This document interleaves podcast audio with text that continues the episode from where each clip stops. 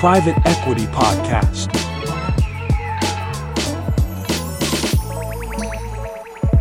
Je suis Antoine Sage et je vous propose de partager un thé avec les personnalités de l'écosystème du private equity.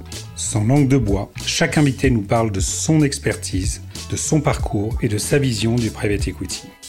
Chacun sa tasse de thé. GPs, LPs, régulateurs, prestataires et partenaires. Avec le podcast Private Equity, toutes et tous sont les bienvenus tant qu'ils enrichissent notre vision du PE.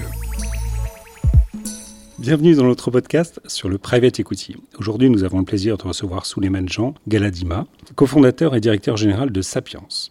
Souleymane Jean, sorti de Polytech Nancy, vous avez débuté votre carrière en tant qu'ingénieur chez IBM, mais c'est chez The Hackett Group et à travers le prisme du conseil que vous êtes pris d'affection pour la finance. Affection qui s'est vue confirmée chez WeSeed, pionnier des plateformes de crowdfunding, à s'être lancé dans l'investissement où vous développez l'activité et la diversifiez dans l'immobilier. Vous ne quitterez plus cette affection qui devient passion et rejoindrez quelques années plus tard la direction de Mata Capital où vous pilotez entre autres le développement des outils digitaux et informatiques pour la société de gestion. Vous créez ensuite, et avec succès, AlphaCap, spin-off de Mata Capital, et vous avez lancé en septembre dernier Sapiens, premier multifamily office digital qui compte plus de 20 millions d'euros collectés aujourd'hui, avec cette idée chevillée au corps qu'il faut démocratiser l'investissement. Souleymane Jean, votre expertise et votre parcours entrepreneurial sont une richesse pour cet entretien et nous sommes ravis de vous accueillir aujourd'hui. Ajoutons une dernière chose, et nos auditeurs doivent le savoir, vous êtes également un amateur et un passionné de thé. Heureuse rencontre donc, et clin d'œil appuyé pour le format de notre podcast. Pour cette raison, comme pour le reste, nous sommes très heureux de vous accueillir. Soyez le bienvenu. Merci Antoine. Une première question pour entamer cet entretien et pour en connaître davantage sur votre projet actuel, pourriez-vous nous présenter Sapiens? Merci beaucoup, euh, ravi d'être présent avec vous aujourd'hui. Sapiens est un multifamily office, on appelle ça aussi dans notre jargon un gestionnaire de fortune, qui a la particularité d'associer une expérience d'investissement entièrement digitalisée, depuis euh, la souscription jusqu'au suivi de participation, avec naturellement aussi des family officers qui accompagnent nos investisseurs.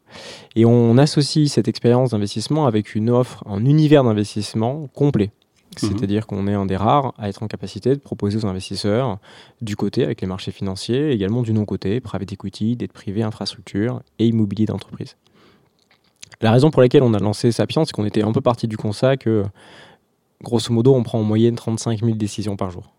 Euh, encore plus si on est chef d'entreprise, euh, cadre dirigeant, euh, et sans faire de préjugés, si en plus on est euh, père ou mère de famille avec euh, cette charge mentale associée. Autant dire que le sujet de la gestion de patrimoine, la gestion de fortune passe en fait en, fin des, priorités. Et donc on se rend compte qu'on avait beaucoup d'investisseurs à des patrimoines plutôt conséquents qui, procrastinaient euh, par manque de temps, par manque de compétences, par manque de confiance aussi dans leurs interlocuteurs. Et donc on a voulu construire Sapiens avec un environnement notamment d'actionnaires excessivement fort, puisque Sapiens en fait est la joint venture entre d'un côté Ivesta, qui est le premier multi-family office euh, historique euh, du marché français hein, depuis 2016. Il gère 5 milliards d'encours, c'est une centaine de familles d'entrepreneurs, euh, avec quelques-uns des plus gros acteurs effectivement de la French Tech, avec notamment Olivier Dua, Augustin Paluel-Marmont, Pierre Kosciusko-Morizet. Donc des investisseurs qui connaissent assez bien le monde du private equity pour l'avoir connu en tant que participation. Oui. Et donc euh, voilà, Ivesta a pu constituer euh, bah, depuis euh, ces années une offre d'investissement extrêmement qualitative, extrêmement exclusive dans un format en fait d'honoraires. Et ils nous ont permis d'accéder à cette offre et de l'adapter à des investisseurs à partir de, 100 000 euros. Donc ça, c'est effectivement une première brique excessivement forte. La deuxième brique qu'on a voulu aussi avoir, c'est, comme j'ai dit, une offre d'investissement qui soit complète, mais qui soit quand même assez resserrée. C'est-à-dire que on sait qu'aujourd'hui, on peut aller sur une plateforme en ligne, ouvrir un contrat d'assurance vie. Vous avez un joli fichier Excel et il y a 1000 unités de compte.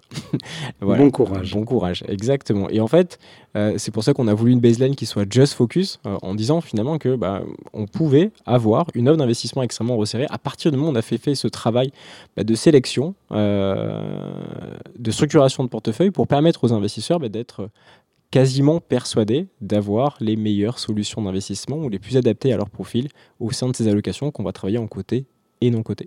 Et en dernier lieu, mais je l'ai dit en préambule, il y a cette dimension effectivement digitale excessivement forte qui nous permet bah, non seulement de faire gagner du temps à nos investisseurs, hein, qu'ils soient parisiens, en région, qu'ils aient envie de se connecter un dimanche à 16h pour récupérer un avis d'opéré ou, ou un, suivi de participation. et donc, de fait, d'avoir aussi un modèle économique particulièrement adapté en fait, à cette clientèle assez exigeante, puisqu'on cible des investisseurs qui ont entre 1 et 20 millions d'euros de patrimoine. Et les investissements à impact sont-ils euh, d'actualité pour vos investisseurs? Ils sont d'actualité euh, pour plusieurs raisons. je reviens sur nos actionnaires. Ivesta, ils sont Bicorp. Euh, mhm. C'est une entreprise à mission. Donc, c'est un sujet effectivement qui est particulièrement chevillé au corps les concernant. Leurs investisseurs également sont, sont, particulièrement attachés à ces dimensions. Mhm. Moi, j'ai aussi du monde plutôt institutionnel, hein, puisque Mata Capital, qui est l'actionnaire et dont, et dont je suis un des associés, qui est une très belle société de portefeuille immobilier, hein, qui gère 2 milliards d'encours avec des gros investisseurs institutionnels euh, très tôt. Et en plus sur l'immobilier qui est malheureusement effectivement en termes d'empreinte carbone pas des, activités euh, les plus euh, les, plus nobles mais en tout cas des acteurs comme Mata Capital et d'autres ils travaillent énormément sur la sobriété énergétique. J'avais effectivement cette, cette conscience que les investisseurs institutionnels et demain et c'est le cas aujourd'hui, les investisseurs particuliers seraient particulièrement vigilants et attentifs à ces dimensions-là. donc ce qu'on a mis en place chez, chez Sapiens, et on le fait progressivement, c'est, si je je segmente par classe d'actifs. Déjà, un premier travail, ce qu'on appelle d'exclusion. Donc aujourd'hui, euh, on est des euh, amoureux, euh, des fervents défenseurs de la gestion passive sur les marchés financiers. on sait que sur les gérants actions, alors il faut regarder les, segments, mais sur les gérants actions monde, il y a à peine 1,8% des gérants qui arrivent à battre leur indice. Euh, c'est pas que les gérants en fait sont moins bons et pareil, euh, je sais pas de, de, catégoriser les personnes, mais la différence de frais entre un ETF et euh, un, fonds de gestion action est, juste énorme. C'est 2, 2,5% de commission de gestion en fait annuelle sur un fonds de gestion action. On peut être à 0,10, 0,20% en fait sur un ETF. Donc malheureusement, le delta de performance.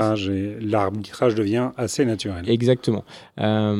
néanmoins, si on revient sur ce sujet effectivement d'impact, ok, on dit on fait des ETF, mais il existe effectivement pléthore d'ETF. Comment on construit une allocation et comment on essaie effectivement bah, d'insuffler un tout petit peu bah, de prise en considération des critères ESG sur les ETF. Donc en fait, on a deux approches sur les ETF. C'est l'approche à la fois d'exclusion et de best in class. Mmh. Euh, on travaille notamment avec des, ETF multi-assets SRI de, euh, de BlackRock qui nous permettent en fait d'avoir des allocations complète. Euh, au lieu d'avoir un seul ETF et de faire ensuite plusieurs souscriptions sur d'autres ETF, on a un ETF au sein duquel on a 15 à 20 ETF, actions, obligations, et qui permettent, avec un budget de volatilité, d'avoir une, exposition au monde et une exposition sectorielle excessivement forte. Donc ça, c'est ce qu'on fait sur les marchés euh, actions. On le fait également sur l'obligataire daté, puisqu'on a la chance via IVSA d'avoir pu structurer notre propre fonds obligataire daté, avec notamment UBS, la maison de la gestion, et pareil en fait avec une approche d'exclusion et de, et de best in class. Quand on vient en fait au sujet après du, du non-côté, qui est un sujet sur lequel je pense en plus les investisseurs sont d'autant plus on va dire, attentif euh, à, cette, à cette dimension impact. Aujourd'hui, la majeure partie de nos fonds sont euh, classifiés SFDR article 8 mhm. et on est effectivement dans le process de sélectionner un fonds SFDR article 9. Et on veut le faire effectivement prudemment euh, parce que on sait qu'en plus, cette classification a été pas mal décriée. Beaucoup d'investisseurs ont, râlé sur notamment des situations un peu de, de greenwashing.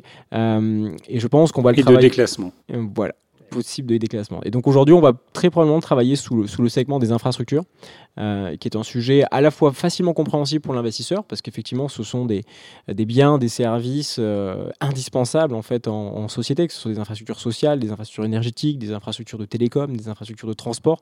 Donc c'est des choses effectivement sur lesquelles en fait les particuliers se sentent particulièrement attentifs et qui ont en plus, effectivement, potentiellement un impact sur la transition énergétique via les infrastructures énergétiques particulièrement importants. Il existe effectivement quelques très beaux acteurs en France, en Europe et à l'international sur ces sujets-là. Euh, donc notre enjeu, il est de répondre à la demande, notamment de nos investisseurs qui peuvent avoir cette sensibilité, euh, sans forcément être dans une euh, logique d'extrême complexité parce que euh, c'est encore en fait un, sujet pour lequel les investisseurs ont envie d'éléments concrets, de pragmatisme.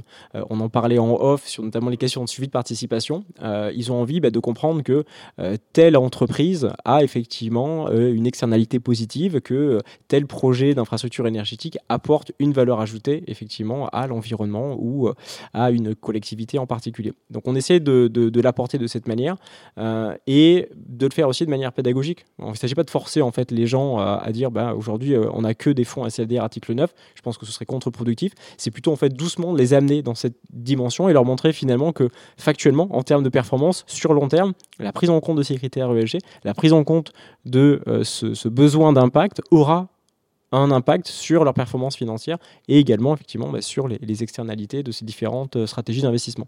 Euh, et je pense que c'est le meilleur moyen pour amener les investisseurs là-dessus, sachant qu'en plus depuis maintenant le 1er janvier 2024, on est obligé dans les KYC bah, de vérifier les attentes des investisseurs sur ces dimensions.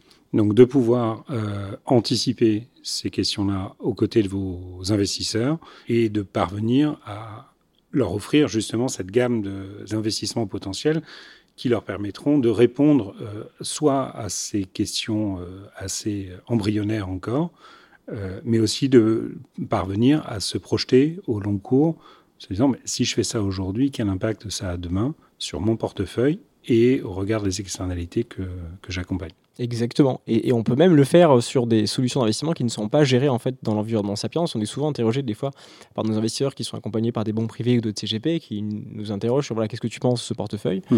euh, voire même sur des investisseurs un peu plus jeunes bah, qui, euh, euh, par exemple, ont une vraie conviction sur les questions de la crypto et qui nous disent oui mais j'ai une problématique en fait morale et qu'il n'existe pas aussi des, des stratégies voilà un peu moins consommatrices d'énergie. Et effectivement, bah, il existe.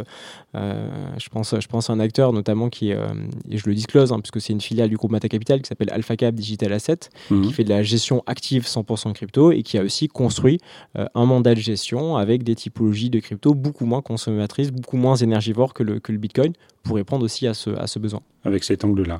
Basculons justement du côté investisseur. Quelles sont les attentes de vos investisseurs et euh, sont-elles différentes en fonction de la typologie de ces derniers? Alors, on, a fait le choix dès le départ sur, sur Sapiens, même si on est euh, de fait très restrictif sur la typologie en termes de patrimoine, d'avoir voulu adresser euh, trois typologies d'investisseurs. Euh, on a ce qu'on appelle les néophytes, les béotiens, euh, qui ont certes des patrimoines importants concernant Sapiens, mais qui n'ont pas forcément l'expertise financière pour apprécier la capacité d'investissement ou pour avoir le déclic de se dire par quoi ils vont commencer. Et donc là-dessus, on a structuré toute une méthodologie d'accompagnement qui est plutôt issue de la méthodologie utilisée par Ivesta avec ses grands investisseurs et qu'on est venu en fait adapter pour traduire les objectifs de vie, les objectifs patrimoniaux en objectif effectivement d'investissement. Euh, on se rend compte que souvent ces, investisseurs, ces, débutants en fait ont, du mal à se projeter sur par où commencer et effectivement à traduire un projet de RP, euh, un projet de résidence secondaire, un projet d'études des enfants, un projet de tour du monde en fait en éléments financiers. Est-ce que je vais aller chercher de la capitalisation? Est-ce que je vais chercher de la distribution? Comment je vais constituer ma poche de sécurité, ma poche projet, ma poche long terme? Et donc c'est toute cette à la fois synthèse patrimoniale et planification patrimoniale qu'on vient leur fournir pour démarrer étape par étape leurs investissements. Et pareil, sur ces débutants, on est assez vigilant sur le fait de ne pas leur présenter euh, une cartographie qui soit trop complexe, parce que là encore, en fait, on va les perdre. Euh, on va leur faire démarrer avec bah, voilà, un premier investissement sur, par exemple, euh, un compte titre, un contrat d'assurance vie luxe, ou même un investissement en direct pour effectivement leur mettre les pieds à l'étrier, mmh. les faire monter en compétences et ensuite potentiellement travailler des sujets plus complexes. Ensuite, on a une autre typologie d'investisseurs qu'on appelle un peu, nous, les, les geeks de la finance. on a beaucoup notamment bah, de partenaires de fonds, de banquiers d'affaires, d'avocats d'affaires. Euh, d'analystes, de gérants, euh, qui eux viennent sur la plateforme en complète autonomie et en fait qui ont la capacité d'apprécier la qualité notamment de leur sourcing. On parlait du private equity et de la difficulté de, sélectionner un fonds de private equity. Tu es bien passé effectivement pour, pour le savoir et donc ils mmh. viennent sur la plateforme en autonomie. Par contre, eux, ils sont extrêmement vigilants sur bah, sur quelle base tu as en fait réalisé cette sélection. Comment tu es capable de me garantir que, euh, en fonction des conditions de marché, euh, en fonction des perfs passés, cette équipe sera capable d'ailleurs, avec ces nouvelles conditions de marché, de reproduire en fait ses performances? Donc ils viennent challenger euh, votre sélection. Ils viennent challenger à juste titre notre sélection et donc c'est à nous d'avoir effectivement bah, les, éléments et on s'appuie bah, sur euh, les équipes de sélection et d'investissement euh, d'Ivesa qui ont passé effectivement des années à, cruncher alors peut-être des données incomplètes notamment pré-queen mais qui font aussi le travail d'ouvrir les data rooms pour identifier et bien éventuellement un fonds qui aurait peut-être en soi d'excellentes performances ces dernières années, mais qui présente par exemple un écart type de performance et donc de valorisation qui nous paraît effectivement insatisfaisant et on va peut-être aller chercher un niveau de performance un peu en dessous, euh, mais avec effectivement une volatilité un peu moindre. Ils vont être aussi hyper vigilants sur les frais parce qu'ils vont bien comprendre que c'est très beau de faire du private equity, mais feeder de feeder de feeder, euh, ça finit par coûter, ça finit par très cher. très très cher. euh, et donc on a construit un modèle économique, notamment avec avec Mata Capital, qui est une société de gestion qui héberge nos feeders, extrêmement adapté à cette typologie d'investisseurs. Et enfin, on a la dernière typologie d'investisseurs qu'on appelle un peu nos grandes familles qui eux en fait ont des patrimoines qui, voilà, qui sont plutôt entre 15 et 20 millions d'euros. Au-delà de 20 millions d'euros, ils sont traités côté, côté Ivesta, euh, qui eux, au-delà de la dimension produit, vont avoir en fait des problématiques de gouvernance familiale, de transmission, d'optimisation fiscale. Et là, pareil, la baseline de, de Sapiens, c'est Just Focus. Et donc on assume à la fois notre hyper expertise sur certains sujets, mais euh, on ne peut pas être expert partout. Et donc, euh, je trouve des fois un peu dangereux dans la gestion de fortune d'avoir en fait la même personne qui, euh, qui te parle de 150-0 bêtaires en termes de fiscalité, qui va te parler de clauses bénéficiaires, de d'investir ou non via ta holding, d'immobilier, d'IFI et enfin de private equity. Et donc, nous, ce qu'on fait, c'est qu'on utilise le réseau d'experts autour d'Ivesta, donc les meilleurs notaires patrimoniaux, les meilleurs experts comptables, les meilleurs avocats fiscalistes, qu'on vient mettre autour de nos clients pour répondre à, faire, à certaines de leurs problématiques. Euh, donc voilà, entre guillemets, les trois typologies et les besoins de, nos investisseurs sur ces différentes dimensions. Alors, justement, le digital a-t-il une place euh, il, semble que le digital a une, place très centrale euh, dans votre modèle. Est-ce que vous pourriez nous en dire un peu plus sur votre stratégie en la matière? Notre stratégie sur le digital, a, été euh, inspiré par ce que, ce que j'ai vécu en fait au, gré de mes années dans, dans l'industrie, puisque j'ai démarré côté WICI, donc dans l'hyper retail. Hein. C'était les premières années du crowdfunding, le cadre réglementaire n'existait pas. Moi, quand j'ai rejoint WICI dans les années 2012-2013, on a même eu une interdiction à l'époque des exercices de l'AMF. Et, et, donc, on est, on est venu effectivement euh, mettre ces premières briques qui existaient plutôt dans l'environnement côté sur le non-côté avec euh, bah, le crowdfunding equity, le crowdfunding immobilier, pour permettre aux investisseurs bah, de pouvoir gagner du temps sur l'aspect réglementaire, sur l'aspect souscription et la partie suivi participation la limite en fait de ce, de ce modèle et c'est ce qu'on a voulu compenser en fait avec Sapiens, c'est que euh, on a des investisseurs qui vont avoir des attentes différentes. Les geeks de la finance, ça leur va très bien de faire 100% digital et, limite d'être dérangés si on les appelle.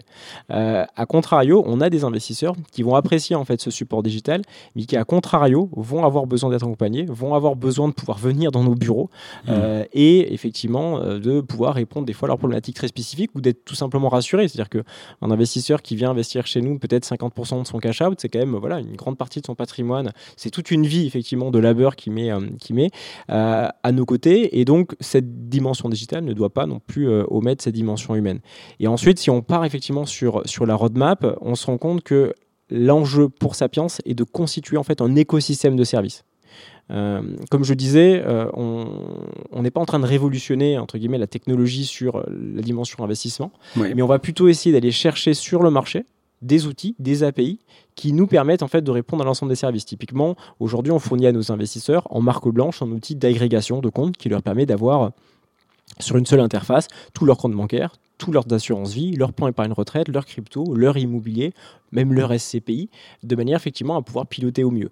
Euh, on souhaite également travailler sur des questions aussi euh, d'accompagnement plutôt juridique fiscal, et donc en se connectant aussi à des bases de données. Là, je pense qu'il y a un peu un travail peut-être d'intelligence artificielle, euh, on en parlait, Il me semble. pour faciliter la restitution de la donnée. et fournir ainsi à l'investisseur, en se connectant directement sur Sapiens, bien avoir euh, un accompagnement à 360 avec effectivement ces différents fournisseurs de données euh, et pouvoir ainsi mieux piloter prendre des meilleures décisions sur leur patrimoine. Nous évoquions en propos liminaire la démocratisation de l'investissement euh, qui est au cœur de votre parcours et de votre projet. Comment voyez-vous ce mouvement à l'œuvre sur nos marchés et quels sont les enjeux et risques liés ou qui sont attachés à cela? On parle effectivement énormément en ce moment du, de la démocratisation du private equity. Euh, oui, nous avons un angle très private equity. Vous êtes beaucoup plus large que ça. On, est un peu, on est un peu plus large. Si, je démarre notamment, bah, on va commencer par le private equity parce qu'effectivement c'est un sujet euh, qui fait souvent la une des journaux et sur lequel nos investisseurs en fait nous interrogent un peu en panique en disant euh, on m'a dit qu'il fallait faire du private equity et je veux faire du private equity. Oui, suivant notamment cette, cette donnée suivant laquelle un, un family office important, en tout cas assez mature en Amérique du Nord, va avoir une allocation de l'ordre de 25 25% en PE. Exactement. Et nous sommes très très loin de ces chiffres-là en Europe. Et même au-delà, si on parle plutôt des endowments, enfin Yale, Harvard, etc., qui peuvent aller plutôt même à 30-35% sur, sur du non-côté. Donc effectivement, le, marché des épargnants français est encore très loin en fait de ces niveaux d'allocation. Mmh. Donc c'est très bien que le marché en fait évolue en ce sens et que les véhicules d'investissement en fait s'adaptent pour permettre aux investisseurs particuliers d'accéder en fait à ces classes d'actifs. Euh, j'y mets quand même certaines euh, nuances, c'est que premièrement la question de la performance, parce qu'effectivement c'est facile de toujours euh, présenter les performances passées. on a connu effectivement dix années de taux bas exceptionnels, d'afflux de liquidités qui ont forcément aussi biaisé les performances du private equity nous attirons l'attention voilà, euh, aux investisseurs en disant voilà, il n'y a, pas, a pas de martingale. Hein. C'est-à-dire qu'il y a plus de performance, mais il y a aussi plus de risques. Et donc, il s'agit d'être d'autant plus sélectif sur les acteurs du private equity qui vont être en capacité de reproduire ces performances dans des conditions de marché complètement différentes. Il y a la dimension des frais, on en a parlé. Euh, attention aussi, effectivement, à des fois ces surcouches de frais euh, qui peuvent avoir in fine un impact assez conséquent, notamment sur la performance, à la prise en considération aussi ce qu'on appelle le cash drag, parce que dans le private equity, on sait qu'il y a des questions d'appel de fonds successifs et ensuite de distribution successive qui peuvent avoir un impact très fort sur la performance. Est-ce que votre TRI est calculé euh, sur euh, l'argent qui est appelé, sur l'argent engagé? Enfin, tu, connais tous ces sujets-là. et donc, euh, je pense qu'on a, nous, conseillers, family office, banquiers privés, la responsabilité de former les investisseurs sur ces enjeux euh, et, bien de leur faire la différence que c'est pas juste en ETF avec une valorisation euh, instantanée euh, et une plus-value en fait à la sortie. mais néanmoins, c'est effectivement un vecteur de performance, de diversification exceptionnel. On est ravi en fait de le, promouvoir. Et si je vais au-delà, parce qu'on parlait des, ETF, euh, on dit que les ETF sont en produit vanille. En fait, euh, encore en France, on est des, euh, on est encore très très loin d'autres pays en fait sur la dimension ETF. Et en fait, il y a une majorité de Français qui ne savent pas ce qu'est un fonds indiciel. Il y a très peu encore d'acteurs de la gestion patrimoine qui proposent des ETF. À contrario, si on franchit le Rhin, en Allemagne, c'est tous les mois 7,5 millions d'Allemands qui ont en fait un prélèvement mensuel sur des ETF. Euh, et donc, euh, là encore, il y a aussi un travail de diversification et de démocratisation à réaliser sur les épargnants français au travers notamment de, la gestion passive. Vous avez d'ailleurs une ligne très marquée euh, chez Sapiens pour vulgariser et rendre accessible l'investissement et les produits que vous proposez. Est-ce que c'est aligné avec ce dessin de démocratisation de l'investissement? Est-ce que vous avez, dit autrement, la, toute la partie didactique euh, d'initiation à ces nouveaux modes d'investissement pour vos clients. Euh, comment vous prenez cela en, compte et à quel point vous mesurez euh, que cela est important? Alors je vais jeter un, peu un pavé dans la mare sur cette dimension, tout en rendant hommage à, nos, autorités de nos autorités de régulation. mais ce, besoin en fait de, pédagogie vient pour moi déjà bah, d'un manque euh, une d'éducation financière de, nos compatriotes et aussi, je pense, d'un manque de travail euh, de d'ergonomie sur l'ensemble en fait des documents que l'on donne aux investisseurs au moment de l'investissement. C'est-à-dire que euh, fournir les statuts, le règlement d'un fonds, un DIC PRIPS, un fichier EMT à un investisseur, c'est mmh. clairement imbitable. Mais c'est une réalité. C'est une réalité. Surtout qu'en plus, quand on parle du non-côté, euh, en private equity, en immobilier, euh, le mode de calcul, notamment des frais et des impacts sur le TRI sur un DIC PRIPS, qui est plutôt en mode de calcul inspiré des marchés financiers, s'applique difficilement en fait euh, au private equity. Et donc on a des, énormes divergences entre la présentation commerciale et finalement le, le DIC ce document d'information clé. Euh, donc euh, ça, crée de la méfiance, ça crée de l'incompréhension. Et j'en disais, je pense que c'est un élément bloquant de pas mal d'investisseurs qui, qui reçoit en fait une dizaine de PDF avec chacun 30 pages et qui dit mais où est-ce que je vais trouver l'information importante? Donc nous on, l'aborde de la manière sur le premier élément c'est que sur la plateforme on a fait un très gros travail de vulgarisation des fiches d'investissement.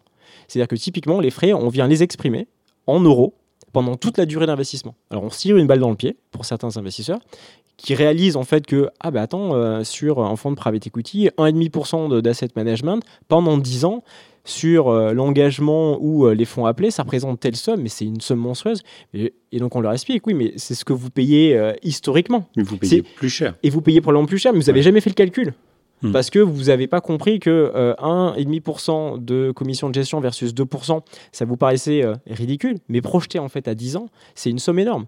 Euh, donc ce travail en fait de projeter l'investisseur sur combien va lui coûter les commissions de gestion, le carry, nous on ne prend pas effectivement de, frais d'entrée, mais combien aussi pourrait coûter des frais d'entrée, euh, c'est important en fait pour lui permettre de se, projeter. On essaie aussi de réexprimer la notion de risque, parce que pareil, c'est toujours facile de faire des très beaux disclaimers, euh, mais juste recopier de n'importe quel euh, document de, de l'AMF. Par contre, en fait, qu'est-ce que ça veut dire quand on parle de risque de liquidité? Qu'est-ce qu'on veut dire quand on parle de risque de marché Donc on essaie aussi, bah, nous, de le vulgariser pour qu'in fine, l'investisseur comprenne les opportunités, mais comprenne un peu les risques. Donc on perd des investisseurs, mais à minima, on sait que nos investisseurs que l'on onboard sont parfaitement conscients des opportunités, des risques et des frais. Oui, mais vous évitez justement d'onboarder des investisseurs qui vont se retrouver dans une situation absolument catastrophique à, euh, avoir une impression de se faire avoir, ne pas avoir bien saisi le produit. Exactement. Et de découvrir a posteriori, c'est-à-dire que c'est une, vous avez une double vente en définitive. La première, c'est de me convaincre d'investir, de venir chez vous. Et la deuxième, c'est que je sois satisfait dans le temps de cette relation. Et si la première phase est bonne et la deuxième phase est déceptive, voire complètement l'impression de s'être fait avoir, c'est catastrophique. C'est pire que tout. Et, surtout, en fait, on, vient créer des investisseurs qui n'investiront plus jamais euh, et qui feront juste de l'investissement locatif hein, ou feu Pinel. Euh, passons. Et donc, ça, c'est une première approche. La deuxième approche, et là, je rends hommage à ma, directrice communication euh, marketing, Aurore Perrin, dont on parlait d'ailleurs en, off, qui fait un énorme travail en fait de production de contenu. Et donc là, on a différents supports, bah, notamment ici avec, avec vous, le, le podcast. On produit des vidéos, on produit des articles de blog. Euh, on essaie aussi d'organiser en fait des événements avec nos investisseurs et les gérants de fonds. Là encore en fait pour bah, découvrir ce métier. Euh, in fine, c'est pas facile hein, de savoir euh, quel est le métier réel en fait gérant de fonds, celui qui s'occupe de l'investissement, celui qui s'occupe du fonds de management, celui qui va s'occuper effectivement du suivi de participation pour faire découvrir ce, métier et ainsi faire monter en compétence nos investisseurs et faire en fait finalement un choix éclairé. alors de fait, euh, on s'exclut peut-être une partie des investisseurs qui seraient extrêmement passifs et qui n'auraient peut-être pas envie en fait de faire cet effort intellectuel. Mais on en revient à ce qu'on disait, c'est que euh, on, assume le fait de vouloir onboarder des investisseurs qui ont envie de grandir avec nous, euh, qui ont envie bah, de faire de la performance avec nous, mais conscients des risques, des opportunités, et qui finalement, en étant aussi plus autonomes, nous feront aussi plus confiance et naturellement, bah, je l'espère, nous recommanderont. Une dernière question plus générale pour finir cet entretien. Comment voyez-vous évoluer nos marchés de l'investissement dans les prochaines années? Habituellement, on parle de 2050. on voyage dans le temps.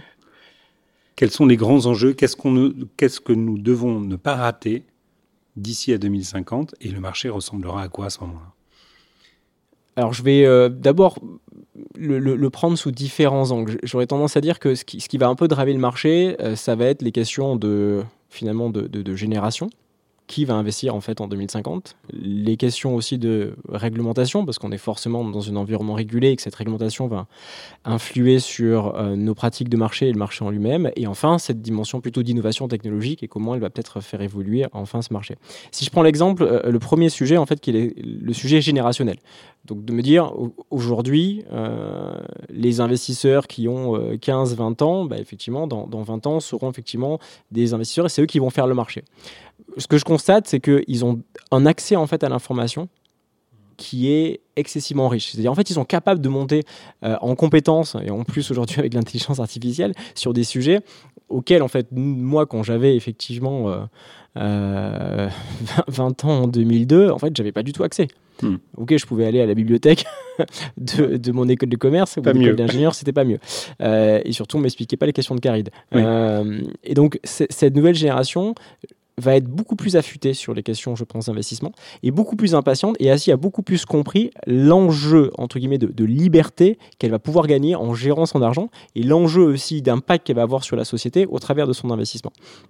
Donc ce que je vois aujourd'hui, euh, en travaillant avec d'ailleurs certains de ces investisseurs qui récupèrent des, des fois des héritages assez conséquents de, leur, de leurs grands-parents, c'est que euh, ils vont euh, attendre euh, des acteurs comme nous et des acteurs en fait du marché une transparence en termes d'information exceptionnelle. Donc il y a un, gros travail de progression.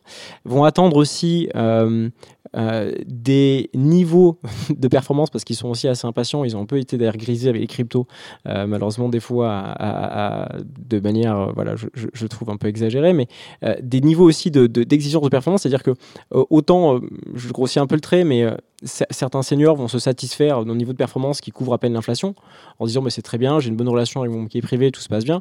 Euh, nous, euh, quand on emborde aujourd'hui un investisseur qui a une vingtaine d'années, il nous dit moi si je fais pas x2 euh, en vous confiant mon argent, vous n'entendez plus parler de moi.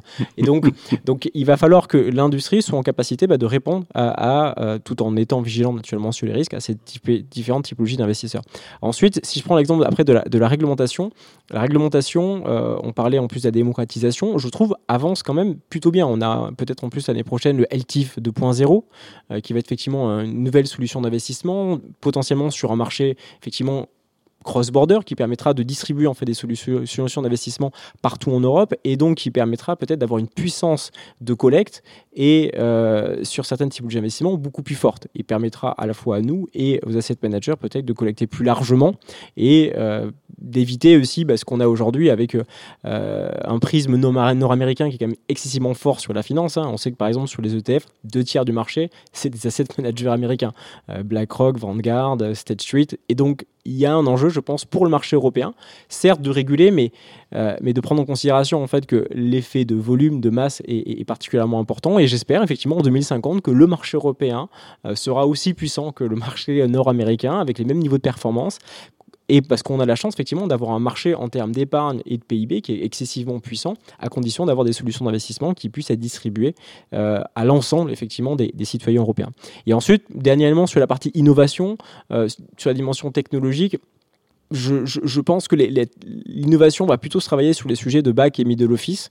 Donc je ne suis pas aujourd'hui euh, persuadé qu'on aura, euh, entre guillemets, des changements euh, structurels énormes côté investisseur, si ce n'est peut-être au travers voilà, peut-être de, solutions d'investissement alternatives sur les cryptos et, autres sujets alternatifs. Par contre, je, je pense clairement que l'industrie va optimiser sa tuyauterie, ses flux d'investissement, sa réglementation, de manière effectivement bah, à avoir peut-être un modèle économique euh, plus fort, euh, avoir un peu plus de ressources sur la partie conseil, en étant juste vigilant un élément, c'est voilà aussi l'extrême consolidation parce qu'elle est en cours. On sait que la France, euh, je crois après les États-Unis, est le deuxième ou troisième pays au monde avec le plus grand nombre de sociétés de gestion. Donc euh, d'ici 2050, il y aura forcément une consolidation.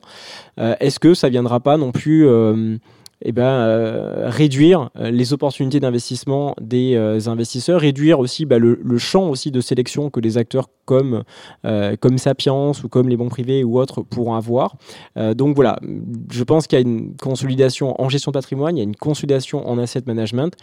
Tâchons d'être vigilants sur le fait que cette consolidation ne, ne vienne pas réduire l'univers d'investissement et, et l'indépendance que des acteurs comme nous peuvent avoir dans la sélection. A la diversité.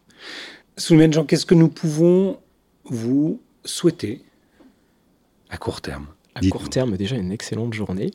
Ça me semble un bon début. Très belle vue euh, depuis le euh, dernier étage de la tour Montparnasse.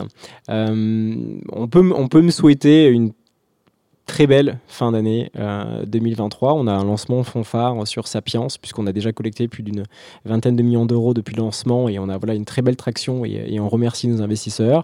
Euh, on peut souhaiter et on peut me souhaiter que les, équipes qui euh, tous les jours charbonnent sur Sapiens euh, bah, soient toujours aussi satisfaites et, euh, et motivées pour, pour leur travail et, euh, et surtout sur le long terme que, que nos objectifs de performance vis-à-vis -vis de nos investisseurs soient tenus et que cette confiance soit honorée.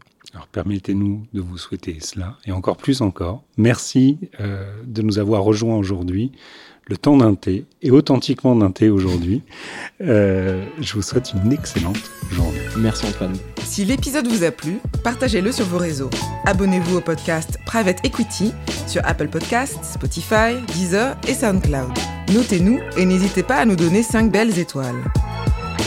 Pour participer au podcast, contactez Antoine Sage sur LinkedIn.